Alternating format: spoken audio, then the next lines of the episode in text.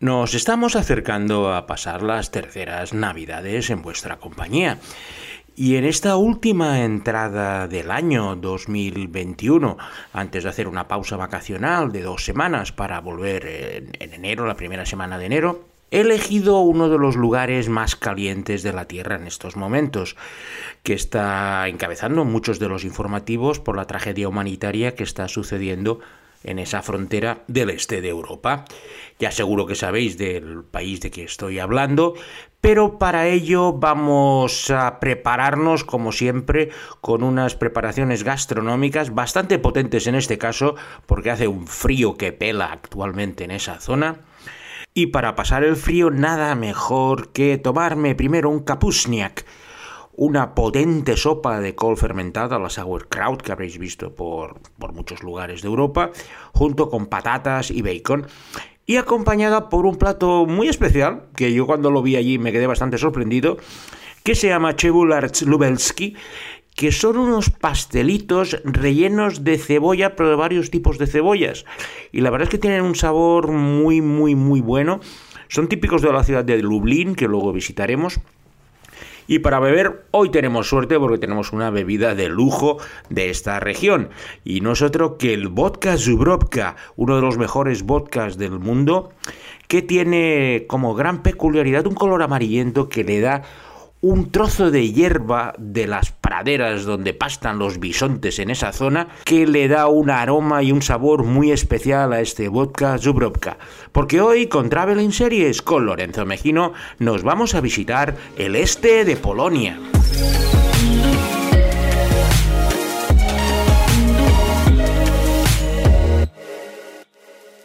Las fronteras del este de Polonia han sufrido numerosos cambios durante la historia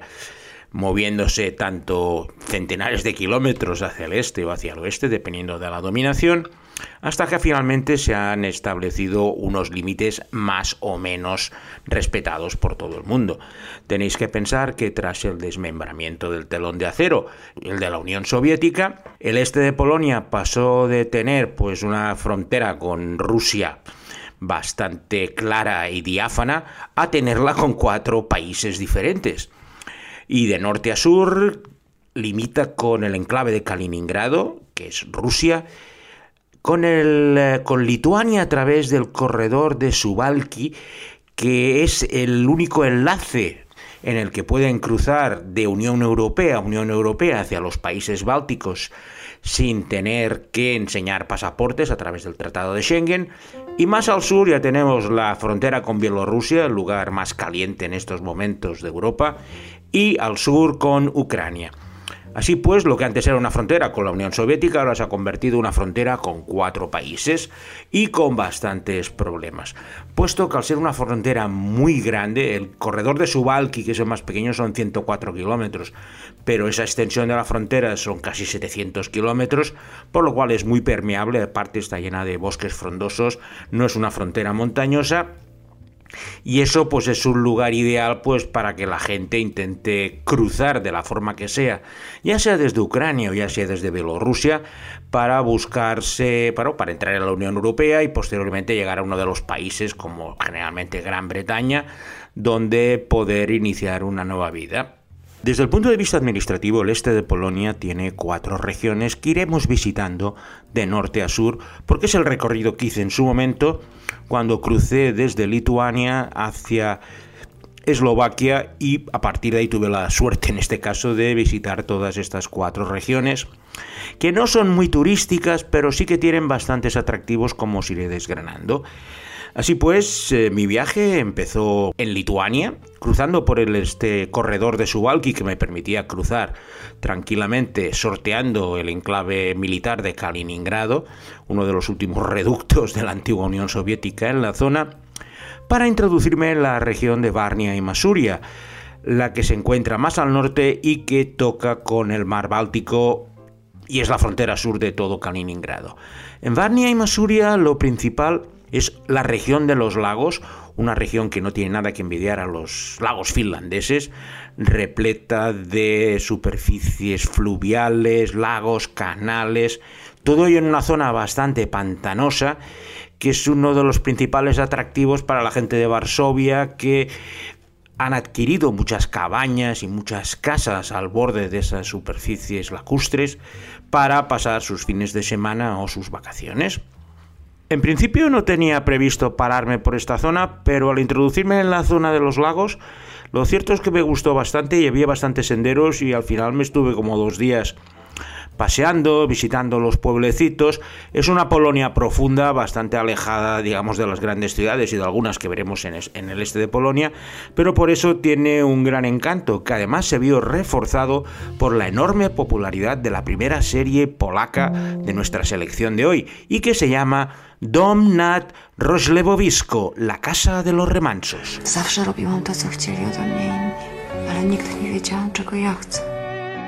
A teraz, kiedy to wiem,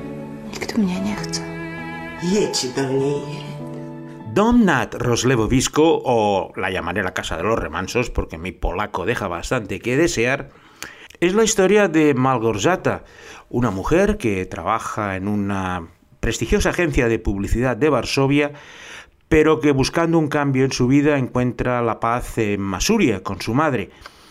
y para ello decide tomar una decisión bastante arriesgada como es montar una casa de huéspedes en esa zona de los remansos y de los lagos de Masuria. Con su madre tiene una relación bastante tirante debido a que básicamente su madre la abandonó y se tuvo que espabilar. También está casada con un pencas de mucho cuidado que la engaña y al final lo que estamos viendo es uno de estos dramas rurales en una zona preciosa, aprovechando los preciosos paisajes de Tulabki, que es el pueblo donde se grabó en la región de Masuria, y es un culebrón de estos de toda la ley. No es muy largo, porque solo duró 13 episodios, y era la adaptación de unos libros muy conocidos de la autora Malgorzata Kalizinska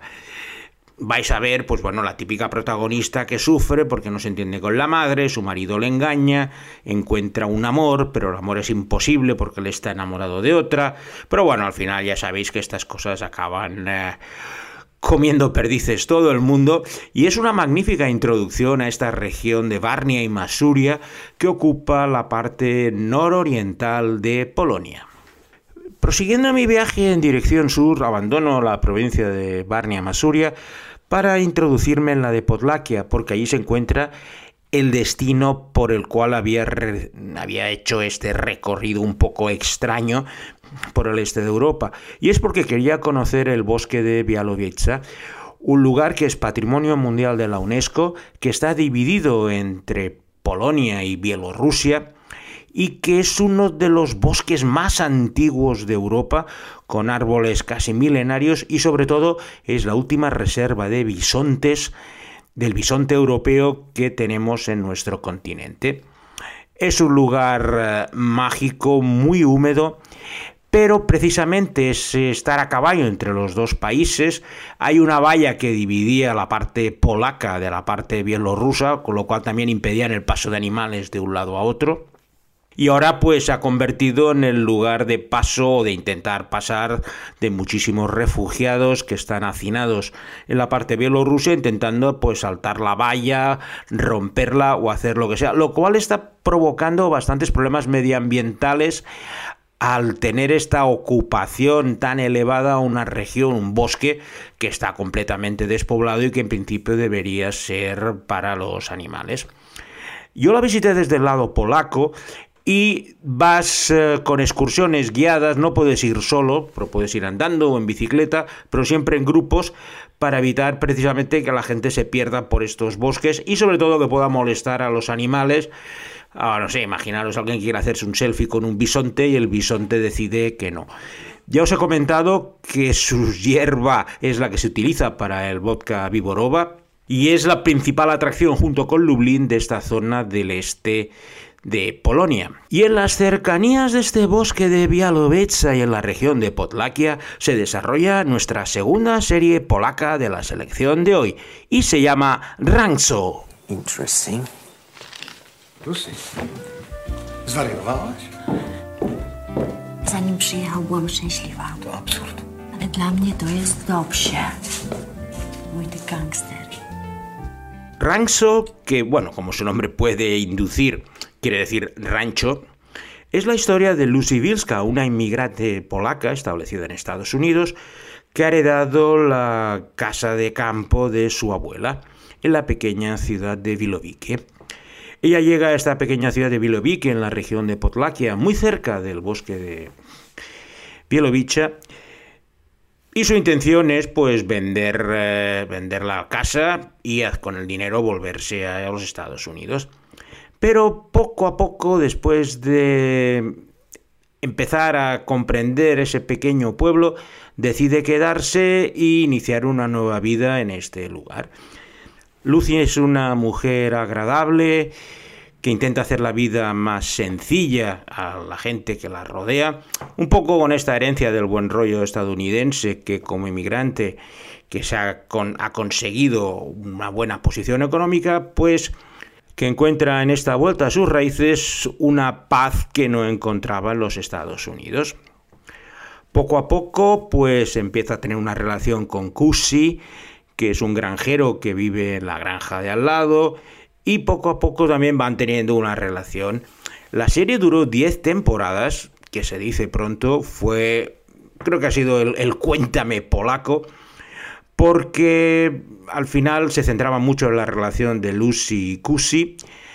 Ella se convierte en la alcaldesa del pueblo durante bastantes años, vuelve en algún momento a los Estados Unidos, vuelve a Polonia,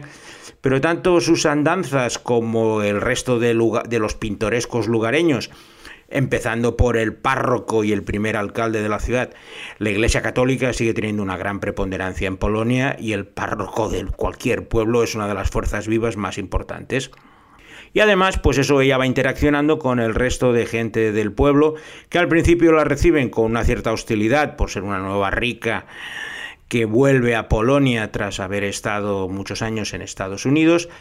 y claro, con el paso de los años, en 10 temporadas, ya os podéis imaginar que allí pasa de todo y más. La serie se rodó en la pequeña ciudad de Jerusalén, en esta región de Potlaquia, que desde ese momento pues, ha convertido en un gran destino turístico para la gente fotografiarse pues, delante de la granja de los protagonistas y en todos los lugares que salen en la serie. Este personaje de Lucy lanzó la popularidad a su protagonista, la actriz polaca Ilona Ostrowska, que se ha convertido en una de las más importantes de Polonia gracias a esa presencia continuada durante las 10 temporadas que duró Rancho en la televisión pública polaca. Tras pasear por los lagos y por los bosques del este de Polonia,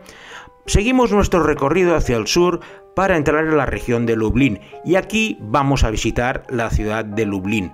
una de las más bonitas de Polonia con un casco antiguo, pues que no tiene nada que envidiar a los que seguramente conoceréis de Cracovia o Wrocław, y que al estar bastante más apartado en esta región, sorprendentemente sobrevivió a la Segunda Guerra Mundial, no, no tuvo grandes destrozos, y como os comento en muchas ocasiones, pasear por las calles empedradas y, angostas de estos cascos antiguos es una verdadera delicia donde puedes parar durante bastante tiempo, tanto en los pequeños cafés que hay, pues para tomarme un chupito de vodka o una cerveza, como para ir descubriendo los rincones de una ciudad que conserva mucho su aroma medieval. No es una ciudad muy grande, tiene poco más de 100.000 habitantes y eh, toda la parte industrial y fea de la era soviética se concentra en los arrabales, con lo cual el centro histórico sigue siendo una maravilla. Y si vais por la zona del este de Polonia, aparte del bosque de Bialowieza, visitar Lublin es muy importante. Además, Lublin alberga tres atracciones bastante interesantes más allá del casco antiguo, como es eh, el Museo Nacional de Majdanek, que conmemora uno de los campos de concentración más brutales que tuvieron los alemanes, que estaba en las afueras de Lublin, y ahora han construido un memorial para recordar pues todas las eh, atrocidades que hicieron las SS alemanas en este campo de Lublin, tanto con la mayoría de judíos del gueto de Varsovia que fueron exterminados en este lugar, como de gente que llegaba de otros lugares de Europa, pues con la lacra de haber sido discriminados por judíos o por cualquier otra razón que los nazis hubieran querido tener y básicamente llegaban al campo para ser exterminados. Desde un punto de vista mucho más eh, luminoso, también os recomendaría visitar el Museo al Aire Libre, Museo Rural al donde veréis cómo vivía la gente de la región hace varios siglos. Es uno de estos museos campestres llenos de casas antiguas y que te da una idea, pues eso, de cómo vivía la gente hace años. Y por último, si tenéis aún algo más de tiempo, visitar la capilla de la Santísima Trinidad de Lublin, que está adyacente al castillo de Lublin, que vais a ver desde cualquier punto de la ciudad, y que es un magnífico colofón para esta visita. Desde el punto de vista de series, a nosotros nos interesa Lublin,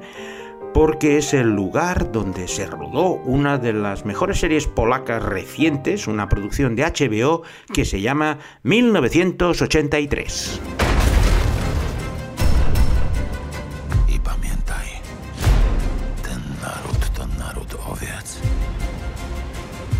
potrzebują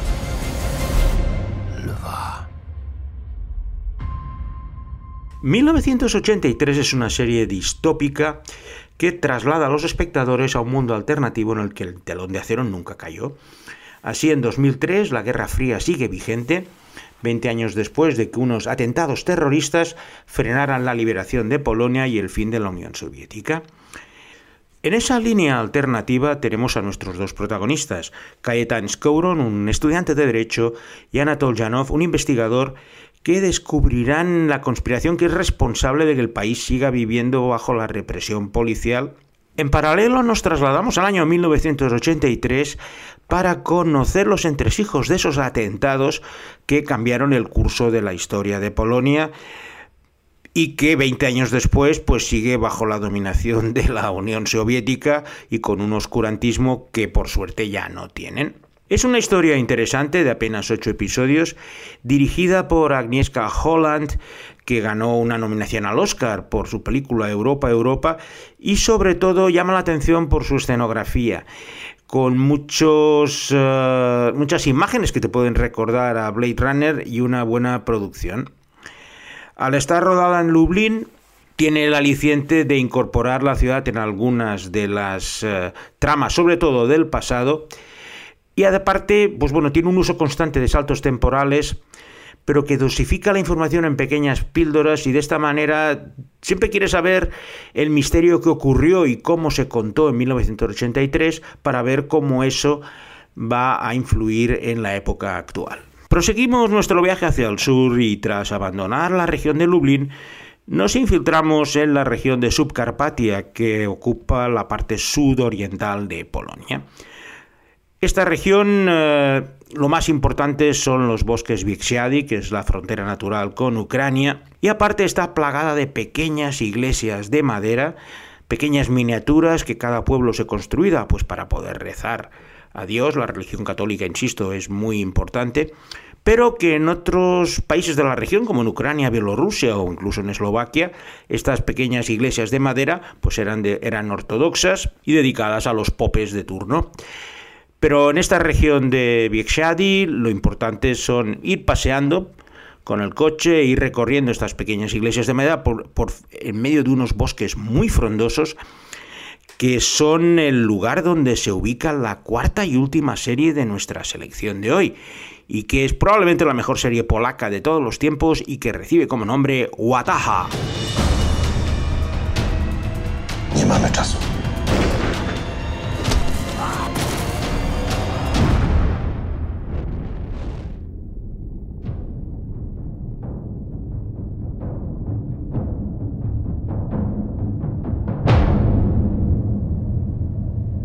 Wataha es la historia de un grupo de élite de la Guardia Fronteriza Polaca que opera en las montañas Vixiadi, en la frontera entre Polonia y Ucrania, que por su complicada orografía es el lugar ideal para las actividades de contrabando de mercancías y personas entre ambos países. La historia empieza cuando una enorme explosión destruye la cabaña donde estaba reunido el grupo, dejando como único superviviente y muy malherido al capitán Rebrov, que empieza a investigar las causas y los grupos que pueden estar detrás del atentado criminal donde se encontraba su novia entre las víctimas. La investigación del atentado se entrecruza con la creación del nuevo grupo Wataja para seguir patrullando los frondosos bosques que son como autopistas para las mafias que intentan introducir en la Unión Europea a refugiados kurdos, kosovares, chechenos y de otras etnias del Cáucaso.